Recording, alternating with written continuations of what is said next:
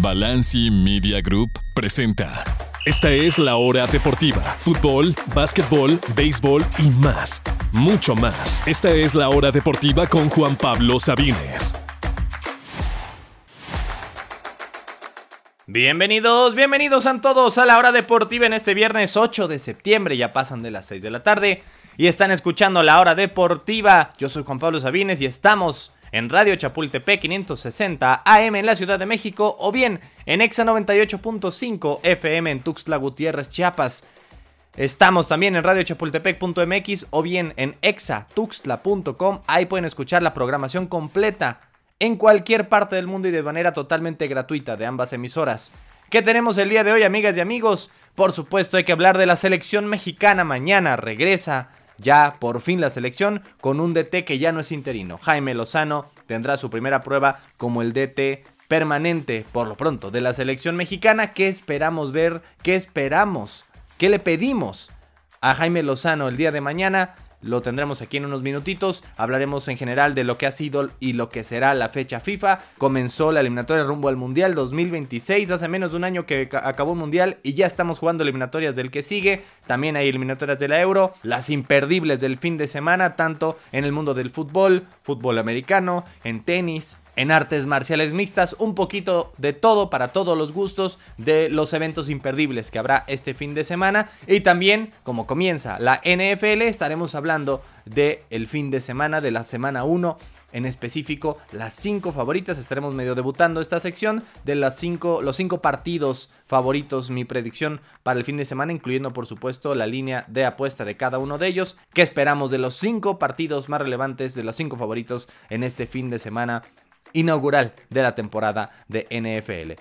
Sin más tiempo que perder, demos inicio, amigas y amigos, al programa de hoy con la selección mexicana. Mañana a las 8 de la noche, horario de México, en el precioso estadio ATT de Arlington, Texas, el estadio de los Vaqueros, estará jugando México frente a Australia, que sí tal vez no es el rival más difícil que nos podría tocar, pero al fin y al cabo hay que recordar que Australia es un equipo mundialista, un equipo que además de todo avanzó en su grupo y que le hizo la vida imposible a Argentina en los octavos de final y mucha, prácticamente la base de todo ese equipo, incluyendo el mismo entrenador, es quien estará mañana en la cancha del ATT Stadium. Podemos esperar prácticamente una alineación idéntica de Australia de lo que vimos en Qatar, con Ryan el arquero, Harry Sautar, Nathaniel Atkinson con Jamie McLaren, dirigidos por Graham Arnold, es básicamente el mismo equipo que no solo jugó, sino que avanzó de su grupo en la última Copa del Mundo, algo que nosotros, por ejemplo, no pudimos hacer y avanzaron por encima del mismo equipo danés, que era uno de los caballos negros de esa Copa del Mundo, así que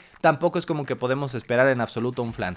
¿Qué podemos esperar de la selección mexicana? ¿Cuál es el 11 que se esperaría ver en la cancha? Hay muchos reportes, no hay nada claro. Lo único claro que tenemos es que va a ser Guillermo Ochoa en la portería. La línea 4 he visto que hay muchos cambios. Podría ser Montes y Vázquez, que recordando con ellos, no solo nunca ha perdido la selección, nunca ha recibido un solo gol. Cuando tiene la dupla César Montes y Johan Vázquez jugando de titular.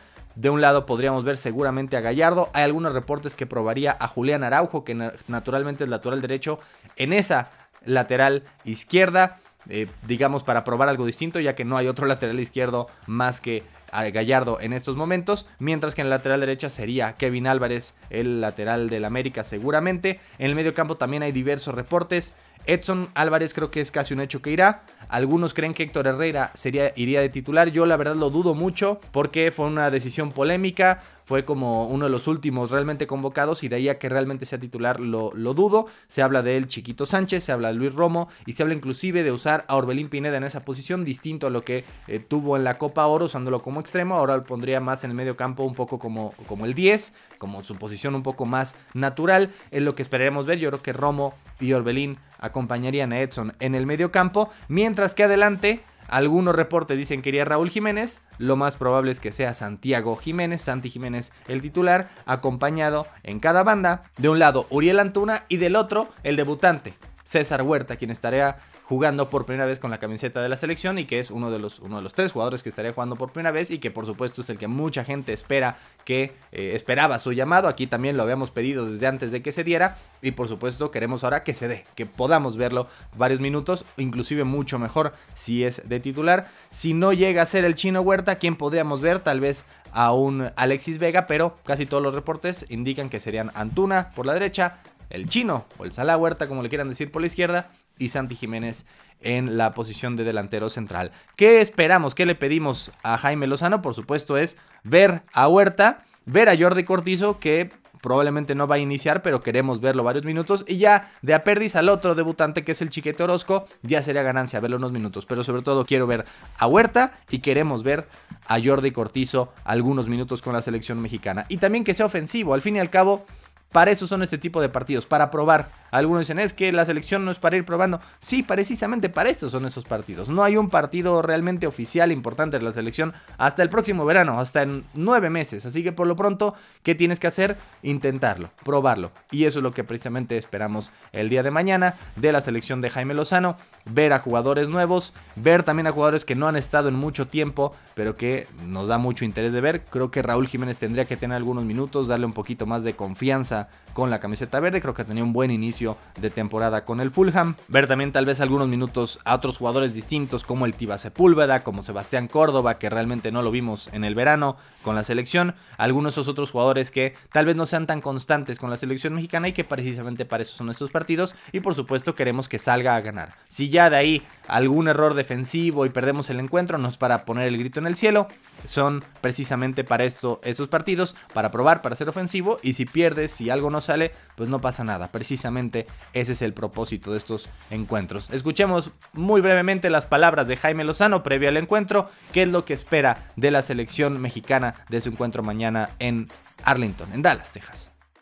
No soy un militar y lo saben, creo que a mí me gusta liderar con el ejemplo y tener las reglas claras desde el inicio para que después no, no pensemos que no, no sabía, no me dijeron y, tenemos que saber que si a gente en el pasado como, como Javier Hernández, el máximo goleador histórico de la selección, pues eh, por alguna indisciplina que no, no, no me incumbe, pero, pero sufrió las consecuencias que sufrió, pues que nuestros actos tienen consecuencias y que eso le puede pasar a cualquier otro. Que vengan a disfrutar los jugadores primero me gusta, porque vienen al fútbol a disfrutar, a representar a su país, pero con el compromiso y la mentalidad de, de hacerlo lo mejor posible siempre. Ese fue Jaime Lozano y nosotros haremos una pausa. Les recuerdo, mañana a las 8 regresa la selección mexicana. Estarán debutando el Chino Huerta y esperemos también Jordi Cortizo y el Chiquete Orozco con la selección. Mañana a las 8 contra Australia. Por el momento hacemos una pausa y continuamos con más aquí en la hora deportiva. Continúa la acción en la hora deportiva con Juan Pablo Sabines. Gracias por continuar con nosotros en este viernes de la hora deportiva. Y bueno, como hay fecha FIFA, que de hecho comenzó el día de ayer, hay que hablar un poquito de lo que ha sucedido en las eliminatorias, tanto rumbo a la Copa del Mundo como también rumbo a la Euro 2024. Anoche comenzaron las eliminatorias rumbo al Mundial 2026, comenzaron en Conmebol, las más difíciles del mundo, que se han hecho, eso sí, un poquito más fáciles, ya que antes había cuatro boletos y medio, ahora hay seis boletos, es decir, la gran mayoría no la mayoría, la mayoría de los equipos, 6 de 10 sudamericanos avanzarán. Aún así, algún buen equipo se estará quedando fuera. Y anoche comenzó la primera de 18 jornadas. Comenzó con el empate a cero aguerridísimo entre Paraguay y Perú. Perú que no ha podido ganar en, eh, en Paraguay en como creo que todo el milenio básicamente. Mientras que los otros dos partidos, Colombia vence a Venezuela con gol tempranero en el segundo tiempo. Adivinen de quién, de Rafael Santos Borré.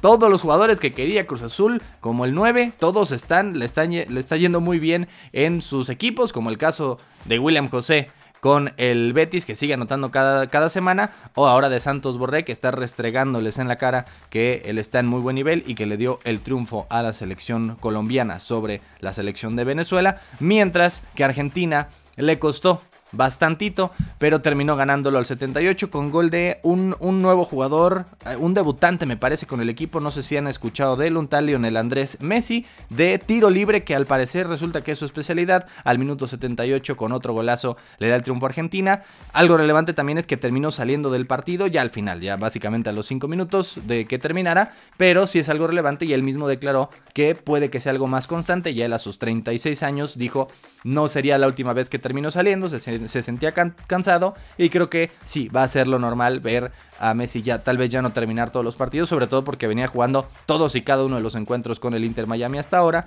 pues está bien darle básicamente 5 minutos de descanso al final y creo que lo seguirán haciendo en el próximo partido de Argentina que será este martes visitando a Bolivia. Eh, con una altura que en general no le cae bien a la selección argentina. Mientras que en Europa también fue la jornada 5, se está jugando la jornada 5 de 10 rumbo a la Euro 2024 que estará jugándose en Alemania. Lo más relevante para mí fue el triunfo de Francia 2 a 0 sobre Irlanda. Debutó Marcus Thuram con gol con la selección, ese hijo de Lilian Thuram quien fue campeón del mundo y que no solo eso fue clave en ese campeonato del mundo de Francia, recordando mucho esos, ese doblete como defensa que le hizo a Croacia para darle la vuelta a esa semifinal y llevar a Francia a su primera final en la historia en una Copa del Mundo.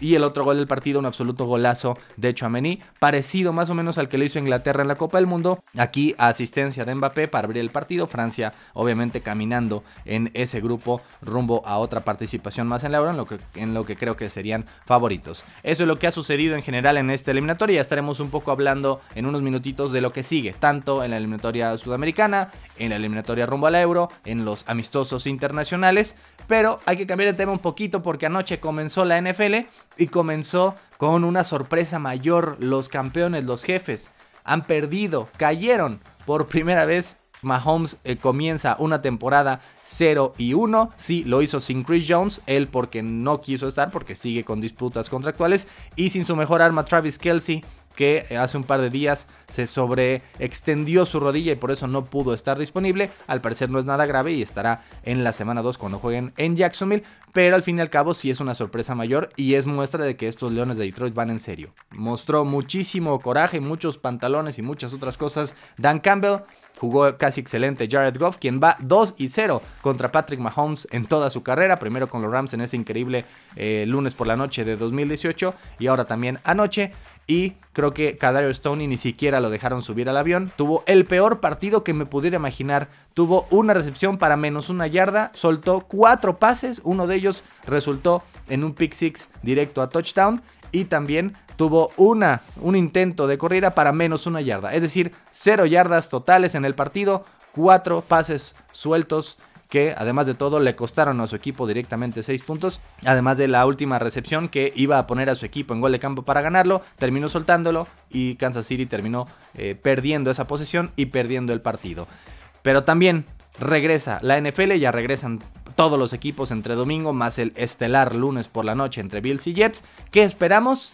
Eso se los cuento al regreso de la pausa. Las 5 favoritas del fin de semana, de la semana 1, al regreso de esta breve pausa musical, no se retire porque seguimos aquí en la hora deportiva. Fútbol americano, touchdown, toda la acción de la NFL, aquí en la hora deportiva.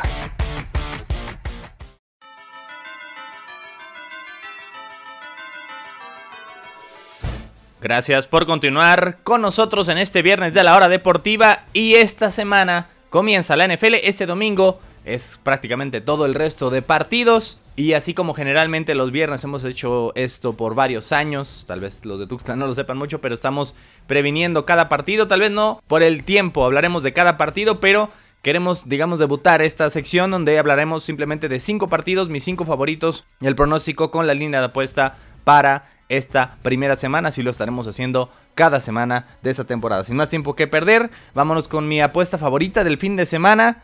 Lo que creo que va a pasar es Pittsburgh recibiendo a los San Francisco 49ers. Y yo sé que dije que San Francisco es un equipo de Super Bowl. Creo que van a terminar ganando la conferencia nacional y siendo el sembrado número uno de la nacional. Y aún así creo que Pittsburgh va a ganar. Me encanta que además de todo que es un underdog, que es no es el favorito en su propia casa y que inclusive le están dando 3 puntos y medio.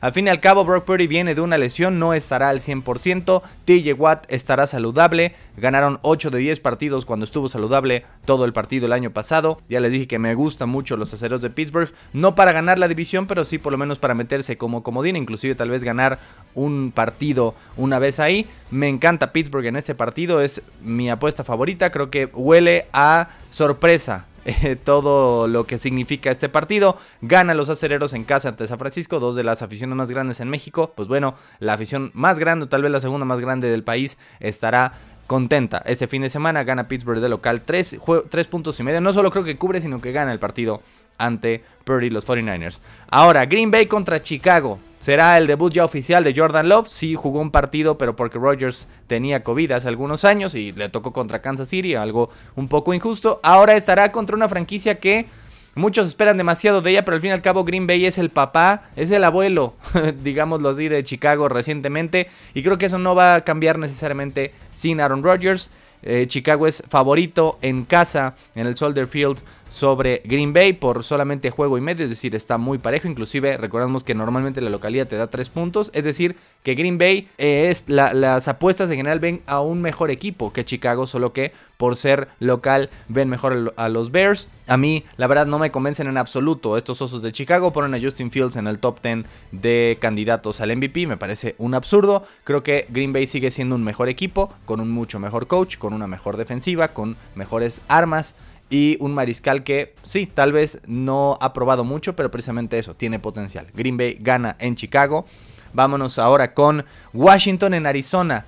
Son 5 puntos y medio lo que hay que superar, pero enfrente estará Arizona, el peor equipo de toda la liga, con un mariscal como Joshua Dobbs, que acaba de llegar al equipo hace un par de semanas. Arizona no tiene ningún interés en absoluto en ganar un partido este año. Washington tendrá todo el impulso por supuesto, de ya superar la pesadilla que fue Dan Snyder. Será el debut de Sam Howell, veremos cómo le va. Creo que gana Washington y que cubre. Los 5 y medio sí es alto, pero me gusta Washington porque Arizona es un equipo tan malo y tan malo que no veo difícil que los comandantes ganen por al menos un touchdown este encuentro o, o bien un par de goles de campo. Vámonos con Atlanta contra Carolina, será el debut de Bryce Young. Será un novato que estará debutando en la NFL ante una de las ofensivas más explosivas que esperamos ver este año. Estarán debutando en Atlanta este domingo también. La verdad es que me gustan mucho la ofensiva de los Falcons este año. No estoy tan seguro de la ofensiva, pero eh, veremos ahí qué hacen con Villan Robinson, qué hace Kyle Pitts, qué hace Desmond Reader, que realmente por fin le dieron la confianza de ser titular. Me gusta mucho la ofensiva de Atlanta, un duelo divisional, pero claramente veo eh, mejor al equipo de los Falcons sobre un mariscal novato. La línea es dos y medio, no es tanto, creo que los Falcons ganan y cubren. Mientras que la última favorita de este fin de semana Normalmente, normalmente los potros de Indianapolis cuando visitan a Jacksonville pierden todas y cada una de las últimas 7, 8 ocasiones, si no recuerdo mal. Pero cuando el partido es en Indianapolis, normalmente pasa lo contrario. Indianapolis domina, domina esta serie cuando juega en casa, por lo general. Y este partido es en Indianapolis, sí, también con un mariscal novato, pero le están dando 4 puntos y medio. No sé si en general los Jaguars van a perder este partido, pero la línea de 4 y medio me parece muy alta. Creo que los Potros con Anthony Richardson, con un head coach mucho más decente como Jonathan Gannon estarán intentando demostrar que no serán uno de los peores equipos de la NFL. Le tengo fe en estos, a estos Colts te quedarán un par de pasos hacia adelante esta temporada. Por fin hicieron lo correcto, que es confiar en un mariscal y no estar dando un carrusel en esa posición. Será el octavo año consecutivo que los Colts comiencen un mariscal diferente en la semana 1, pero esperamos que esa racha se rompa ahora y que Anthony Richardson se quede por mucho tiempo. Creo que será un partido más parejo de lo que muchos piensan, inclusive hasta podría dar la sorpresa. Creo que los Jaguars aún así ganan, pero cuatro y medio mucho, creo que los potros cubren. Esas son mis cinco favoritas del fin de semana. Semana 1 de NFL y con eso hacemos una breve pausa. No se retire, seguimos aquí en la hora deportiva. Estas son las noticias imperdibles, las imperdibles de la hora deportiva con Juan Pablo Sabines. Gracias por continuar con nosotros, estamos de regreso y vamos a concluir este programa de hoy como cada viernes con lo imperdible, las imperdibles de este fin de semana, los eventos deportivos que no se pueden perder y hablamos de NFL por supuesto, pero hay mucho mucho más, es fecha FIFA y comenzaron ya las eliminatorias rumbo al mundial y hablamos un poquito de lo que pasó en Sudamérica, que otros partidos tenemos este fin de semana, por ejemplo, se está jugando el Uruguay-Chile y está comenzando el Brasil contra Bolivia, la primera jornada de esta nueva eliminatoria, recordando que ahora es para el Mundial 2026, un Mundial que tendrá 48 equipos y que tendrá más cupos para Conmebol, más equipos sudamericanos podrán pasar, así que Uruguay, Chile, Brasil, Bolivia, hasta el martes se juega la segunda jornada. Ya estaremos hablando más adelante de ello. También en Europa están jugando eliminatoria, pero rumbo a la Euro 2024. ¿Qué partidos, digamos, relevantes tenemos el fin de semana? Creo que lo mejorcito sería mañana a las 10 a.m. de México, Ucrania contra Inglaterra. Mañana también a las 12.45 Macedonia del Norte contra Italia, recordando que justamente Macedonia del Norte echó a Italia de la eliminatoria rumbo a la Copa del Mundo el año pasado, después perdieron frente a Portugal, pero no fue Portugal, no fue otro equipo más que Macedonia del Norte quien dejó a Italia sin Copa del Mundo por segunda ocasión consecutiva. Podrían tener su revancha mañana a las 12.45. Mientras que el domingo, lo más interesante me parece Irlanda contra Holanda y Finlandia contra Dinamarca, ambos a las 10 de la mañana. Hay algunos amistosos internacionales, por supuesto, no solamente el de México. Estados Unidos también recibe mañana a Uzbekistán, quien será después nuestro rival la próxima semana. Será en el City Park de San Luis, Missouri. Y recordando, por supuesto, que Alemania no tiene que calificar para el Euro, ya que son los huéspedes, pues estarán jugando contra Japón mañana amistoso en el Volkswagen Arena. También mañana a las 12.45 de la tarde. Es, digamos, lo más relevante en amistosos internacionales. Hay más allá del fútbol, por supuesto, el US Open, el último Grand Slam del año en el mundo del tenis, se define este mismo fin de semana. Mañana es la gran final femenil. Korikov la estadounidense contra la bielorrusa Arina Zabalenka, que parte me parece como favorita. Coco Goff contra Zabalenka, mañana la gran final. Mientras que el individual masculino, esperamos todos ver, por supuesto, otra vez más un Djokovic contra Alcaraz. Está jugando la semifinal del español contra Daniel Medvedev, el ruso un, digamos, rival complicado para Alcaraz, pero debería poder acompañar a Djokovic, el serbio, en la gran final que será este mismo domingo en un horario de la tarde, todavía no han dicho exactamente a qué hora. También a los que les gusten las trompadas, se peleará el UFC 293. Son un total de 5 peleas, pero la estelar será entre el nigeriano Israel Adesnaya con marca de 24, 2 y 0 contra el estadounidense Sean Strickland. Los dos veteranos, ya uno de 34 y el otro de 32. Esto será el día de mañana en el Kudos Bank Arena de Sydney, Australia. Será aproximadamente a las 8 de la noche cuando sea la tarjeta principal. Y también en fútbol americano, pero ahora en el colegial. Mañana ya sabemos que el sábado le pertenece al fútbol americano colegial. Allá prácticamente todos los equipos estarán jugando, pero el partido más interesante me parece por mucho. El único entre dos top 25 del fin de semana. Uno de los clásicos grandes de la SEC. Los Longhorns, los cuernos largos de Texas, visitando a Tuscaloosa visitando a la Marea Roja de Alabama, el número 11 contra el número 3 nacional. Excelentes partidos el fin de semana, ese me parece el mejorcito de todos. Eso es todo lo que tenemos este fin de semana y por supuesto de esa forma nos despedimos. Gracias a todas y a todos, que tengan un excelente fin de semana. Estamos de regreso el lunes para hablar de la selección mexicana, un poquito de NFL y de todo lo más relevante del fin de semana, del US Open, por supuestísimo que sí y todo lo que a usted les interese aquí el lunes al en, en punto de las 6 de la tarde a través de EXA 98.5 o bien a través de Radio Chapultepec 560 AM. Gracias de verdad por escucharnos. Yo soy Juan Pablo Sabines. Pásenla muy bien, cuídense mucho. Disfruten su fin de semana. Esto fue La Hora Deportiva. Toda la información del deporte nacional e internacional la escuchaste aquí en La Hora Deportiva con Juan Pablo Sabines. Esta es una producción original de Balanci Media Group.